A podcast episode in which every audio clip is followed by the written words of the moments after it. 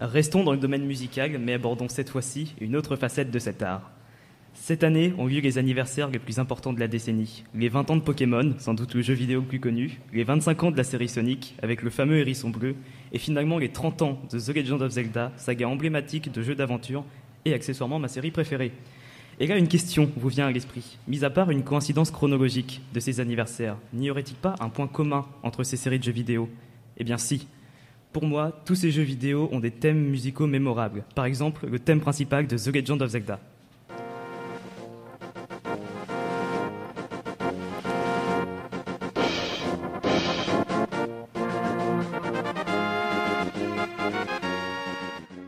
Ou encore la musique d'écran de titre de Pokémon.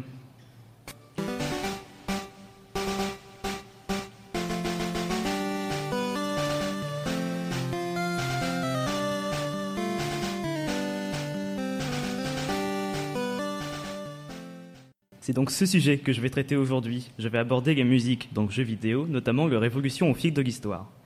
Tout commence dans les salles d'arcade, au cours des années 70. À cette époque, le jeu vidéo n'était qu'à ses débuts et n'était en quelque sorte qu'un simple jeu de société électronique.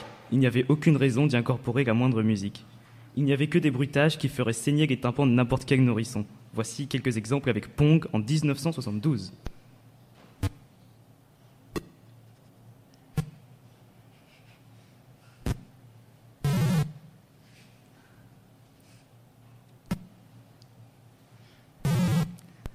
Oui, c'était vraiment très dynamique les jeux à l'époque. Seules quelques mélodies viennent ponctuer certains événements de jeu, tels que la défaite, la victoire ou encore le début d'une partie. Un autre exemple dans le jeu Pac-Man.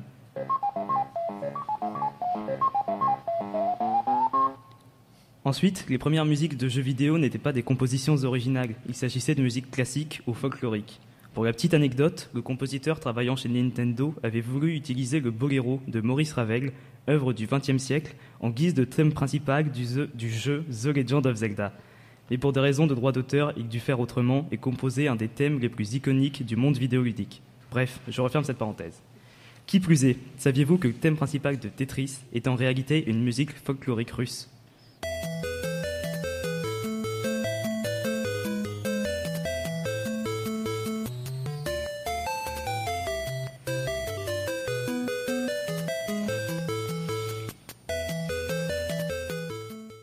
C'est à ce moment-là que la musique originale arriva peu à peu dans le milieu du jeu vidéo. Prenons par exemple le thème de Mario, qui fut composé en 1985 par Koji Kondo.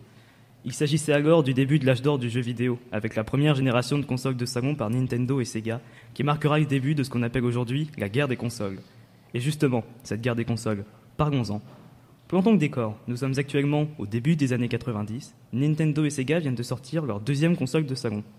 À cette époque, le son, d'un point de vue technique, n'était pas géré de la même façon qu'aujourd'hui. Jadis, les jeux étaient stockés sur des cartouches, la place y était donc très limitée. Et aussi étonnant que cela puisse paraître, le son n'était pas stocké sous forme de son, mais sous forme de partition électronique que la console interprétait. Et elle interprétait cela en fonction de sa puce sonore. Sega et Nintendo avaient tous les deux fait appel à un leader dans le domaine de la musique. La puce sonore chez Nintendo était fabriquée par Sony, tandis que Sega s'était tourné vers Yamaha. Du côté de chez Nintendo, on avait ça.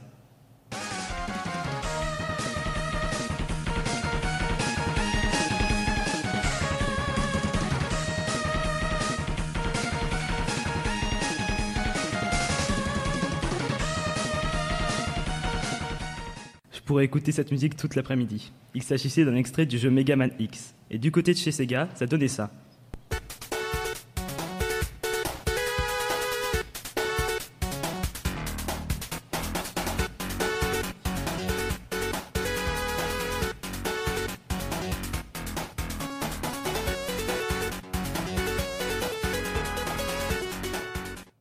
Il s'agissait ici d'un extrait de Sonic 2, les personnes ayant une bonne oreille ont pu remarquer quelques différences entre ces deux puces. La puce de chez Nintendo a plus de pistes, elle peut donc jouer plus d'instruments en même temps, mais la puce de chez Sega a de meilleures basses, permettant d'avoir un rendu sonore moins plat. Un autre petit moment anecdote, le fameux bruitage lorsqu'on lance un jeu Sega. Celui-ci. Prenez à lui tout seul un huitième de la cartouche, ce qui est tout de même conséquent pour l'époque.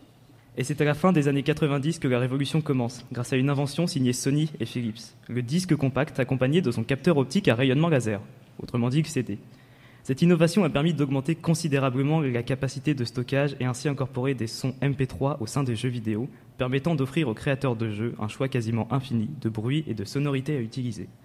La première vraie exploitation de cette invention est la PlayStation en 1996. Et depuis, il n'y a pas eu d'avancée majeure dans ce milieu. Un exemple avec le thème de The Legend of Zelda Skyward Sword sorti en 2011.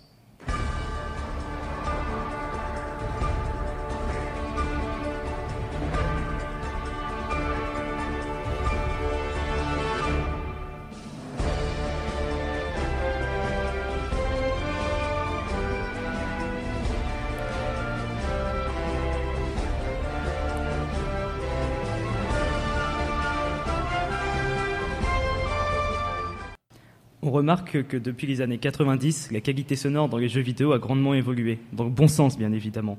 La musique précédente fut d'ailleurs enregistrée à partir d'un véritable orchestre symphonique. À l'heure actuelle, la musique de jeux vidéo est au moins aussi variée que dans le cinéma, voire plus, et c'est ce qui est beau. Désormais, la seule limite au son au sein des jeux vidéo est seulement votre imagination. Pour les personnes me disant que je n'ai pas parlé de tel ou tel jeu, ma chronique n'a pas pour but d'être exhaustive et je n'ai pas abordé ici, je n'ai abordé ici la musique uniquement sur console de salon. Et si après tout cela, vous avez toujours une mauvaise image du jeu vidéo, je vais finir sur une citation de mon dieu vivant, le créateur de The Legend of Zelda, Shigeru Miyamoto. Vous pensez que le jeu vidéo est mauvais? C'est ce qu'il disait à propos du rock.